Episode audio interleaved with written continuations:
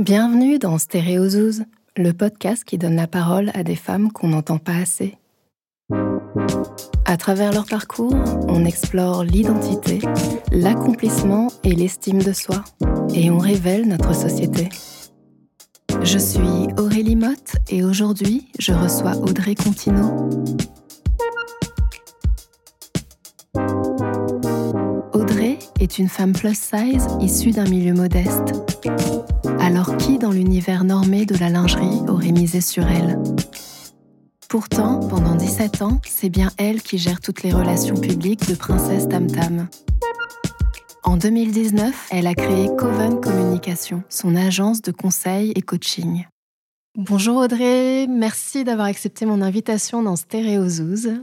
Merci Aurélie de me recevoir, je suis ravie. Audrey, tu es la fondatrice de Coven Communication. Quel est ton parcours? J'ai un parcours un petit peu atypique. J'ai commencé euh, par des études d'anglais, donc qui n'avaient absolument rien à voir avec mon métier d'aujourd'hui. Et ensuite, je suis partie vers le marketing et j'ai fait euh, presque 20 ans chez l'annonceur. Et euh, j'ai décidé il y a quelques mois de voler de mes propres ailes et de monter ma structure qui s'appelle Coven, qui fait du conseil et du coaching en communication, mais pas que. Plutôt 360 pour les entreprises en général. Tu as été euh, responsable des relations publiques pendant 17 ans pour Princesse Tam Tam. Qu'est-ce que tu retiens de cette expérience? Alors, je retiens euh, la, pluralité des tâches et euh, des métiers que j'ai exercés parce que j'ai fait les relations publiques, mais pas que, et surtout les êtres humains que j'ai rencontrés. Lumia Irigia Marcy, un modèle incroyable qui m'a formée à son école et qui a aussi décidé de ma carrière puisque c'est elle qui a déterminé que j'avais un don avec les gens et que les relations publiques étaient pour moi et la chance d'avoir travaillé pour une marque euh, féminine qui avait des valeurs qui sortaient du lot. C'était une marque faite par les femmes pour les femmes. C'est vraiment une chance dans une vie de femme, je pense, de défendre des valeurs euh, tous les jours en allant travailler qui soient en adéquation avec ce qu'on est humainement. Voilà, c'était toutes les femmes, euh, c'était dans leurs différences de corps, dans leurs différences de couleur de peau, dans leurs différences même de capacité de bonnet. Et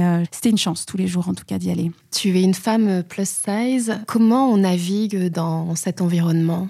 C'était un peu compliqué au départ parce que j'ai travaillé pour Princesse Tam Tam, mais pas que. J'ai fait comptoir des cotonniers Uniqlo et comptoir des cotonniers un sizing qui est extrêmement étroit et petit. Et euh, comme je faisais les relations publiques et la presse et la com, euh, souvent on est amené à porter nos marques pour les représenter à l'extérieur. Et je ne rentrais pas dans les marques. Et je me rappelle un jour, euh, parce que les marques avaient été achetées par un groupe japonais qui s'appelle Fast Retailing, donc qui détenait Uniqlo, euh, un japonais m'a posé la question en anglais en me disant Ça ne vous dérange pas de ne pas porter les marques que nous fabriquons? Et je lui ai dit J'adorerais porter nos marques, sauf que ça me demanderait une, des contraintes physiques qui dépassent en tout cas mon ADN. Et j'ai dit Je préfère euh, valoriser ça à l'extérieur auprès de l'influence et leur expliquer que moi, si j'étais faite comme elles, je rêverais de porter telle ou telle pièce. Finalement, je leur montre qu'elles elles ont la chance de pouvoir s'habiller. Du coup, elles s'habillent dans notre marque et elles sont très heureuses de me dire qu'elles m'ont fait plaisir en portant la, pièce que moi j'aurais aimé porter. Il a fallu euh, m'inventer un personnage qui se jouait de ça et qui en faisait une force. C'était presque devenu euh, un avantage dans mon métier euh, et, il a salué ça à l'époque. Et je sais que ça l'avait un peu étonné, mais c'était une réponse très recevable. Je sais que Lumia, la fondatrice de Princesse Tam Tam, était un mentor pour toi, une rencontre structurante. Est-ce que tu en as eu d'autres? Si oui, qu'est-ce que toutes ces rencontres t'ont apporté? Écoute, euh, oui, et la première rencontre déterminante d'une femme déterminante, c'est ma mère. C'est quelqu'un qui m'a transmis l'amour des autres, le respect, le respect des autres, le respect de soi, qui m'a toujours euh, donné des conseils de, de femme, euh, je pourrais dire doux, qui ne m'imposait pas sa vision des choses, qui me mmh. donnait euh, le champ des possibles, mais qui m'accompagnait quand même avec douceur vers la décision la plus saine pour moi. Par exemple, je vais te citer un exemple qui est un exemple parlant de maman, quand elle m'a parlé de sexualité la première fois, elle m'a dit ta première fois, tout ce que je te demande en dehors du fait de se protéger, c'est de ne pas céder à la pression d'un garçon elle m'a dit fais-le pour toi avec un homme qui te plaît vraiment. Tu te dois à toi de te faire un beau souvenir parce que ça va déterminer une partie de ta vie. Je dis pas que les jeunes femmes qui ont un mauvais souvenir de leur première fois ont une vie gâchée, mais c'est un beau cadeau à se faire si on a la conscience assez jeune de prendre la bonne décision. Et j'avoue mm. que quand on est mis sur les rails par sa maman, c'est quand même euh, une chance absolue. Un parent ne peut jamais éviter à son enfant de faire des erreurs, mais mettre gentiment avec douceur sur les rails, moi je trouve que c'est la meilleure des éducations. Elle a respecté ma vie privée, elle a respecté qui j'étais. Et deux, trois fois où euh, on était en désaccord, euh, il a suffi qu'avec des mots assez simples, je lui dise les choses. Comme euh, je me rappelle une fois, j'étais sur le canapé hein, en mode lézard. Et elle m'a dit, mais tu peux pas faire ça ton samedi après-midi? Et je lui ai dit, mais maman, moi j'ai besoin de me reposer, je ne suis pas toi. Et le jour où j'ai dit, je ne suis pas toi, elle a pleuré. Et elle me dit, j'ai grandi plus avec toi et tes remarques de jeune fille dans ma vie La relation inspirante de femme à femme, de mentor, elle, s'est installée là parce que déjà j'étais dans l'échange et dans la transmission. Et Lumia, effectivement, de chez Princesse Tam Tam, a continué ça avec sa manière à elle. Elle avait ce truc euh, de sentir les gens. Et moi, je sais que mon premier jour, euh, elle est rentrée dans le bureau, elle me dit Vous êtes qui? Je dis bah, Je suis la, nouvelle assistante marketing. Et euh, elle m'a dit Venez dans mon bureau. Et elle m'a demandé de parler de moi pendant 2-3 minutes. Et après, elle est ressortie, elle est allée voir celle qui était ma boss, qui était directrice marketing. Elle lui a dit Maintenant, je veux qu'un tiers de son temps, elle soit mon assistante personnelle. Et elle a décidé de m'emmener partout. Et c'est elle qui a fait le carnet d'adresses que j'ai aujourd'hui. Moi, jeune fille qui a grandi quand même dans une cité, je me suis retrouvée à aller dans des hôtels 4-5 étoiles invitée au crayon, euh, à rencontrer des stars pour les habiller. Et elle disait tout le temps à tous ces gens euh, très connus euh, Appelez Audrey, c'est mon bras droit, elle fera aussi bien que moi. Elle a vu avant tout le monde et les rares fois où j'ai voulu partir, elle a dit non, il est hors de question. Elle a créé des postes pour moi. Elle a même créé des bonnets plus grands chez Princesse Tam Tam pour moi parce qu'un jour, elle est, on était en réunion et elle me dit Vous mettriez quoi dans, comme maillot de bain euh, dans la sélection de cet été là? Je dis Bah, je sais pas trop, moi, je vous savez. Elle me dit Mais je comprends pas, d'habitude, vous avez un avis. Je dis Non, mais il y a plein de choses que j'aime, mais, de toute façon, je ne pourrais pas les porter cet été. Et elle me dit mm. Comment ça? Je dis Mais parce que je ne rentre pas dans le, des bonnets. À l'époque, on allait jusqu'au bonnet D. Et je lui ai dit, moi, Noumia, je fais un bonnet E. Donc, euh, quand bien même je vous répondrais, euh, je n'aurais pas un avis de cliente. Et elle a dit, c'est impossible que vous, avec votre ADN, est ce que vous représentez par rapport à la marque, vous n'ayez pas de maillot de bain à votre taille? Donc, dès le lendemain, je suis partie en, chez les modélistes et, et, s'en est suivi des centaines et des centaines d'heures d'essayage en cabine. J'aurais mieux fait de fermer ma bouche à me retrouver à moitié nue devant tout le monde euh, pour élaborer le bonnet E sur moi et puis plus tard le bonnet F aussi, euh, vu que j'ai eu un bébé. Donc, euh, c'est voilà, des, des, des, femmes comme ça qui ont guidé avec intelligence mon parcours et qui m'ont jamais mis dans une boîte et ont jamais décidé à ma place ce que je mmh. devais être, qui ont juste mis des coups de baguette magique au bon moment. Quoi. Et j'espère, moi, fait ça avec certaines de mes assistantes qui aujourd'hui ont des super postes et, avec qui j'ai des très bons contacts. Je me dis des fois, s'il y a un, centième de ce que je leur ai transmis, qu'elles arrivent à transmettre à une autre jeune femme dans une société, j'aurais eu une carrière intéressante du coup. Tu as grandi à Créteil. C'était comment de grandir dans ces environnements? Euh, C'était une force euh, incroyable parce que moi, j'ai été élevée dans des valeurs euh, de partage et d'égalité. Et j'ai toujours été très curieuse de, tout ce qui était tradition différente des miennes. Donc, le côté, à l'époque, melting pot, de toutes ces origines qui se mélangeaient, de tous ces anniversaires où il y avait cinq cuisines traditionnelles différentes, des odeurs différentes à chaque étage. À chaque fois, je me disais, ah, j'aimerais bien aller manger chez ma copine de tel étage et ainsi de suite. C'était une, une force. Très beau, euh, très, euh, très enrichissant, moi, pour mon parcours et même pour mes goûts aujourd'hui. Et la violence est apparue un petit peu tard, mais moi, j'en suis partie. Mais j'ai quand même euh, mes meilleurs amis de primaire qui ont été tués par balle. Donc, on est quand même sur un niveau de violence qui a été très important. Mais c'est pas ce que je retiens. C'est moi ce que je retiens, c'est euh, le fait qu'on était tous euh, pareils quoi. Euh, tout était une fête à l'époque et je me rappelle de moments incroyables où on cassait les portes pour accéder au haut des immeubles et on faisait des barbecues avec les papas des familles et, aujourd'hui on dirait juste que c'est impossible en normes de sécurité que des enfants aillent sur un toit et donc il y avait une certaine insouciance mais c'était en tout cas une, une richesse incroyable humainement. J'aimerais revenir sur la scolarité. As-tu rencontré des difficultés? Euh, dans ma scolarité de départ, non, pas vraiment, parce que j'avais une maman très derrière nous, donc moi je bossais, j'étais plutôt très bonne élève. Après, je me suis aperçue au collège que, euh, en étant euh, excellente élève, j'avais pas plus de compliments, donc j'ai un peu lâché prise, parce que en plus, je fais partie de ces gens là qu'on appelle arborescents. Si je suis pas face à un instituteur à qui j'ai envie de faire plaisir ou qui m'inspire, je suis capable de me désintéresser. Ma difficulté a été plus de trouver de la motivation et de garder un équilibre dans mes notes face à des gens qui n'étaient pas motivants. Voilà. Quand as-tu expérimenté ton altérité euh, Mon altérité, elle, s'est faite euh, d'abord par mon caractère, étonnamment, parce que mon, côté plus size est arrivé un peu plus tard euh, avec les hormones. J'étais plutôt, plutôt sèche avant parce que je faisais beaucoup de sport avec deux parents profs de sport. Mais l'altérité, elle était déjà dans mon hypersensibilité. Quand je dis hypersensibilité, c'est pas hyper émotivité. je suis quelqu'un qui est très tempéré, mais je suis quelqu'un qui a eu un ressenti très fort très tôt et conscience des sentiments et des peines, des douleurs physiques, même des autres. j'avais l'impression que j'avais plus d'informations que tout le monde. Et il y a eu une période où c'était un petit peu compliqué parce que j'avais une éducation qui était plutôt cartésienne, même s'il y avait beaucoup d'humanité dedans. Et accepter que des choses sortent du lot et de ce qui est la norme était euh, compliqué. Donc j'ai gommé toute une, une, partie de moi de sensibilité extrême, de choses considérées comme bizarres. Après, l'altérité s'est confirmée en, en étant euh, physiquement euh, hors norme, parce que je suis aussi très grande. Voilà. Et puis l'altérité aussi, même dans mon caractère aujourd'hui, parce que j'ai toujours l'impression que j'ai une bienveillance absolue qui est hors sujet dans la société dans laquelle on vit.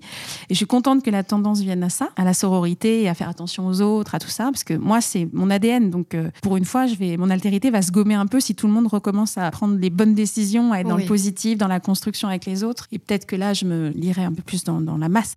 Voilà, l'altérité, elle, en fait, elle fait partie euh, clairement de moi depuis, euh, depuis mes premiers souvenirs. Tu parlais de la bienveillance. Est-ce que cette bienveillance, tu te l'accordes à toi? J'essaye. Euh, c'est assez récent dans ma vie. Je pense que depuis que je suis maman, et c'est pas un langage euh, vraiment pro-maternité, absolument pas, c'est que la maternité m'a fait lâcher prise totalement puisque je ne contrôlais plus rien. Je contrôlais plus mon corps, je contrôlais plus mes hormones, je n'arrivais plus à être rationnelle quand je le voulais. Donc ça m'a ramené à beaucoup d'humilité. Et c'est là où je me suis posé la question de me dire, mais comment ça se fait que tu, tu offres tout ça aux autres et que tu es si dur envers toi alors que là, par exemple, tout échappe et que tu voudrais encore tout contrôler.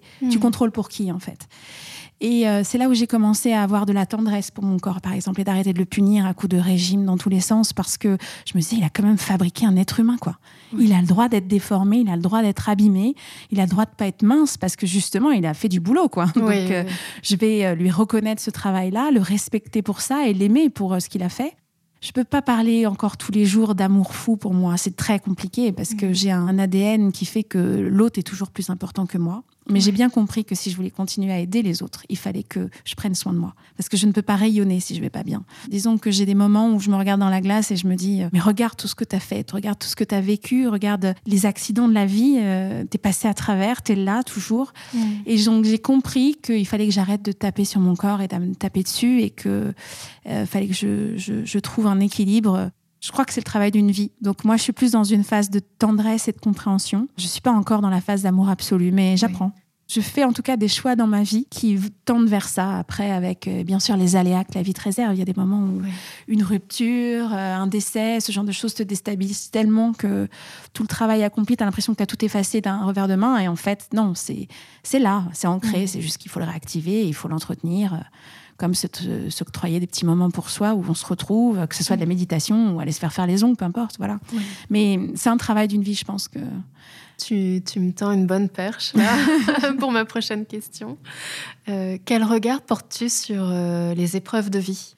Euh, je pense que c'est un, un, mal nécessaire. Je sais que c'est dur à dire parce qu'il y a des gens qui n'ont pas les mêmes, euh, les mêmes choses à dépasser. Et, par exemple, la mort d'un proche, c'est d'une violence absolue. Et moi, c'est la seule chose aujourd'hui euh, qui me fait pleurer sans limite et qui me met en colère parce que je suis, j'y peux rien en fait. Ça ne mm. dépend pas de moi. Et je trouve ça profondément injuste en fait. L'être humain a tendance à, se laisser porter dans la douceur et à pas se remettre en question parce qu'on a tendance à être feignant. C'est vrai qu'on apprend plus sur soi quand on, on est confronté à des choses un petit peu extrêmes. C'est dommage parce que je trouve que la vie serait plus douce si on apprenait aussi dans la douceur. Mais je pense qu'on apprend dans la douceur plus tard. Quand on sait qui on est, quand on sait ce que la vie nous réserve. Et puis en vieillissant, on, a une liste de choses qui nous sont arrivées qui pèsent tellement lourd dans la balance que je crois qu'on prend un peu plus de recul aussi. Et qu'on est capable d'apprendre aussi dans les phases un peu plus calmes. Je pense que la vie est un voyage. Il faut partir d'un point et aller à un autre. Et euh, statique, c'est jamais bon. Et euh, je voyais, je verrais pas l'intérêt moi de me lever tous les matins si euh, ma vie n'était qu'une accumulation de tâches réussies et de d'argent rentré et de et de fêtes au compteur quoi. Donc hmm. j'ai besoin de me dire que je grandis tous les jours et que j'apprends tous les jours pour trouver une utilité à tout ça en fait. Pourquoi prendre soin de ces singularités? Parce que je pense que notre, notre différence fait notre beauté. Euh, tu vois, je suis aussi partie euh, du groupe où j'étais et de la place où j'étais extrêmement bien payée, euh, alors que j'aurais pu rester. Parce que à un moment donné, on nous fait rentrer dans un moule, on veut nous casser notre éthique. Et moi, je, je ne peux pas. Parce que je défends avec un amour sincère la différence des autres, parce que je la trouve enrichissante. Et moi, je suis dans la communication aujourd'hui parce que j'aime communiquer avec les autres. J'aime créer du lien entre les humains et j'aime faire qu'ils s'enrichissent tous de leurs différences si on se bat pas pour ces singularités, euh, à quoi ça sert tout ça? Je suis convaincue que la vie euh, est tout, d'ailleurs, d'un point de vue scientifique et humain, tout est énergie. Et que c'est dans le mouvement et dans le flux que la vie est. Donc, euh, si on arrête de faire de l'échange, de communiquer et de, d'équilibrer les différences, ça n'a plus de sens en fait. Il n'y a hmm. plus d'énergie qui passe, donc pour moi, il n'y a plus de vie qui passe. Audrey, tu es euh, la maman d'un petit garçon. Par rapport à ton parcours de femme, qu'est-ce que tu lui transmets? Alors déjà, j'ai essayé de lui transmettre mon humanité, euh, des valeurs de bienveillance, de prendre soin des autres, euh, sans s'oublier, j'espère. Après, il y a le côté aussi de non-projection de ma part. Je suis très heureuse d'avoir amené un autre être humain sur la planète et plus il est différent de moi, plus c'est enrichissant et plus c'est beau. J'ai absolument pas fait un mini-moi, je ne projette rien sur lui, je n'ai pas d'attente spécifique sur lui, à part euh, le fait qu'il soit la meilleure version de lui-même le, le, plus souvent possible et qu'il soit un, être humain bon, en fait. Mais après, ces différences de caractère, ces différences de goût, de choix, tout ça, c'est très enrichissant. Je suis pas du tout sur le calcage de ce qu'il devrait être pour me contenter. Il n'y a pas d'ego euh, dans mon éducation. Euh, et puis, euh, en tant que femme, parce que c'est un petit garçon, il y a une tolérance zéro. Je suis peut-être un peu rigide là-dessus, mais c'est par moment, faut rentrer dedans un peu sur sur la, place, le rôle des femmes. C'est pour moi insupportable l'idée que quelqu'un que j'ai aidé à, à, mettre au monde et que j'ai élevé puisse un jour faire du mal à une femme et, la tuer ou la battre. Je n'arriverais pas à me lever le matin derrière, quoi. Ça, serait, ça n'aurait plus de sens, tout ça. Si on prenait nos responsabilités euh, euh, de parents éducants et qu'on arrêtait de se reposer aussi sur l'éducation nationale pour faire un, travail d'humanité, à l'école, on n'est pas censé leur apprendre à, savoir être. L'éducation, c'est la transmission de savoir. Que dirais-tu de la jeune fille que tu étais?